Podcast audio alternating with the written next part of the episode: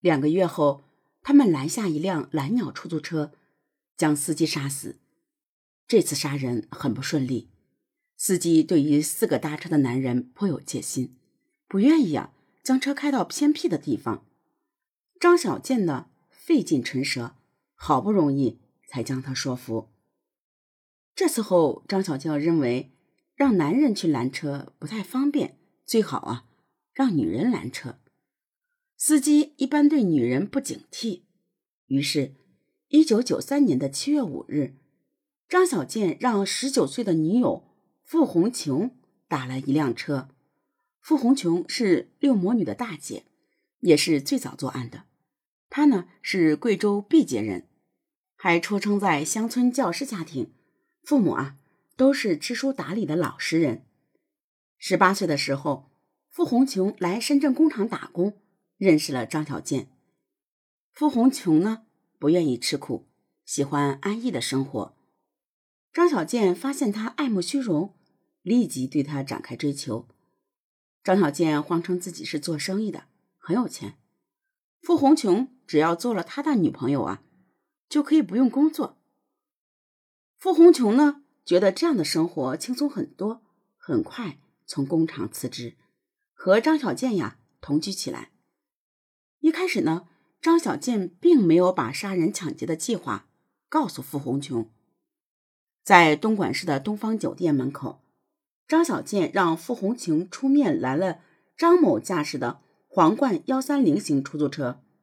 随后，张小健呢借口去做生意，让傅红琼半途下车，换成另外三个同伙上车。司机张某最终惨遭杀害。虽然刚开始的时候，傅红琼是不知情的，但他很快就知道了真相。稍后，张小健开着皇冠轿车回来，傅红琼发现司机不见了，他顿时害怕起来，问张小健出了什么事，司机去哪里了？张小健告诉他：“我把司机弄死了，车子准备卖掉。”傅红琼吓得全身发抖，表示自己不干了，要回贵州老家。张小健和他大吵起来，扣押了他的全部证件，还说他也参与了作案，一样要坐牢。傅红琼说自己没有办法，只能留下一起干了。这呀，不过是他的托词而已。身份证难道不能补办吗？如果真的逃走了，偌大的中国哪里不能去呢？况且傅红琼很快将自己的姐姐。傅丽敏拉进了团伙，这又是什么意思呢？其实啊，傅红琼已经习惯了同张小健这种奢侈的生活，一天消费一两千的生活，根本不可能回工厂赚每个月一二百元工资了。出租车司机连续遇害后，东莞市、深圳市的出租车公司警觉起来，让所有出租车紧急加装防盗网。电台，甚至司机携带铁棍、扳手等武器。张小健他们认为抢劫出租车呀已经很困难了，转而啊打起了私家车的主意。深圳的卖淫很猖獗，张小健认为这是一个很好的机会，可以通过色诱司机到出租屋子里去，然后杀死他们抢车。于是。张小健一面扩大团伙规模，一面让团伙里面的女性去色诱机场司机。团伙扩大到十六人，其中六名是女性，这也就是所谓的“六魔女”。先是财政局的司机吴某被傅红琼等三人引诱，兴高采烈的去搞什么四 P，结果呀，刚进出租屋，吴某就被张小健他们扑倒，用电线。活活勒死。陈副总经理也是一样，洗完车后，他被三个女人啊引诱去出租屋接受色情按摩，结果呀也一命呜呼。其余十多个男人，包括香港的络腮胡子帅哥呀，也都是同一个套路送的命。六魔女中，仅仅傅红晴就参与作案六次，杀死六人，抢得汽车六辆。其余四个女人都参加了杀人抢车，只有最后加入的刘玉香三次都未遂。主犯张小建参与作案十一次，杀死十人，重伤一人，抢得各式汽车十一辆，价值人民币三百零七万元，从中分得赃款十八点八万元。这个十六人团伙十四个月内疯狂作案二十一起，杀死十七人，重伤一人，抢得汽车十八辆，价值六百二十九万多元，获得赃款一百多万。这些男人呢，凶残狠毒也就罢了，让我们吃惊的是，六魔女的残忍丝毫不亚于男人。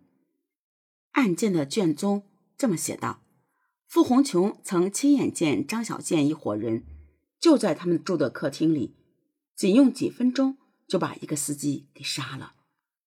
躲在隔壁房间的傅红琼听到了几声无比凄惨的哀嚎声，像来自地狱。在以后，每当他和另外两个女子浓妆艳抹时，那便是出去密猎之日。三人配合，普通话、客家话、白话轮番使用。他们凭着年轻和上帝赐予的青春酮体，向每一个可能猎取的对象展示着最原始的资本。上车后，甜言蜜语诱惑司机，用五花八门的理由。将这些司机诱上死亡之谷。进屋后呢，这群女妖首先就是打开收音机，震天响的音乐既为凶手们报了信号，又为凶手们杀人掩盖了罪恶的声音。将司机勾引上楼后，他们还要亲手将外面的铁门关死，堵住了司机逃生之门。然后他们便幽灵般的闪开，或是躲进内室。或是躲到楼下，直到猎物成为一具僵尸的时候，他们才一同用车将尸体运出去抛掉。这些女人呢，为什么这么残忍？很简单，就是为了钱。傅红琼回忆：“那一次，我见司机死得太惨，真的不想再做了。有一次，张小健见我和谢秀云闲坐在客厅，于是便大发雷霆。”你们坐在这里干什么？还不出去找汽车？租房的钱会从天上掉下来吗？张小建、傅红琼团伙是深圳开放以来最为重大的杀人劫车案件，受害者还包括香港人，社会和国际影响极为恶劣。政府决定严厉惩处。直接参与杀人的十五名歹徒中，有十三人被枪决。只有三次作案未遂的刘玉香被判处二十年有期徒刑。另外，傅红琼的姐姐傅丽敏判处死缓，她只参与了一次杀人，却不知道张小建是要将司机杀死，从轻判决。需要说明的是，收赃的丰顺车贩们却基本没事。团伙中的车贩邱敬辉仅仅判刑三年。收赃基地。丰顺县的地方保护主义很强，赃车竟然成为一项致富的渠道。这里的入户手续呢较放松，各种来路的赃车在这里都可以轻而易举的办车牌，于是呢也就自然形成了汽车交易的黑市。十几家汽车修配厂，从修理到改变全车的颜色，乃至随意的更改车架、发动机号码的一条龙服务。应有尽有。其实啊，这些车贩更该杀。如果不是他们明知是杀人赃物还收赃，又怎么会连续死这么多的人呢？最后啊，对这群年轻的歹徒也不知道说什么好。有一张歹徒游击的照片让我感到很震惊：一个最多二十岁的男孩，竟然在游街时露出。很灿烂的笑容，这绝对不是伪装出来的笑容，可能是他看到，或者是想起什么有意思的东西，忍不住笑了。但是要知道，再过几个小时，他就会被枪决。如果是成年人，就算是穷凶极恶的歹徒，谁又能笑得出来？可见这些人是多么的幼稚可笑，死到临头竟然还不知道害怕。六魔女之一的主犯傅红琼更是让人哭笑不得。她文化程度低，一直认为自己没有杀人，坐不了几年牢。在当庭被宣判死刑时，傅红琼当场昏了过去。根据看守所的规定，死刑犯必须带专门的脚镣，防着逃走。换句话说，这副脚镣就是执行死刑的倒计时了。二十岁的傅红琼对于这副脚镣极为恐惧，无论如何也不愿意戴上，多次呀痛哭流涕，百般哀求。为了区区十四个月的奢侈生活，这群年轻人毁了自己，也毁了别人。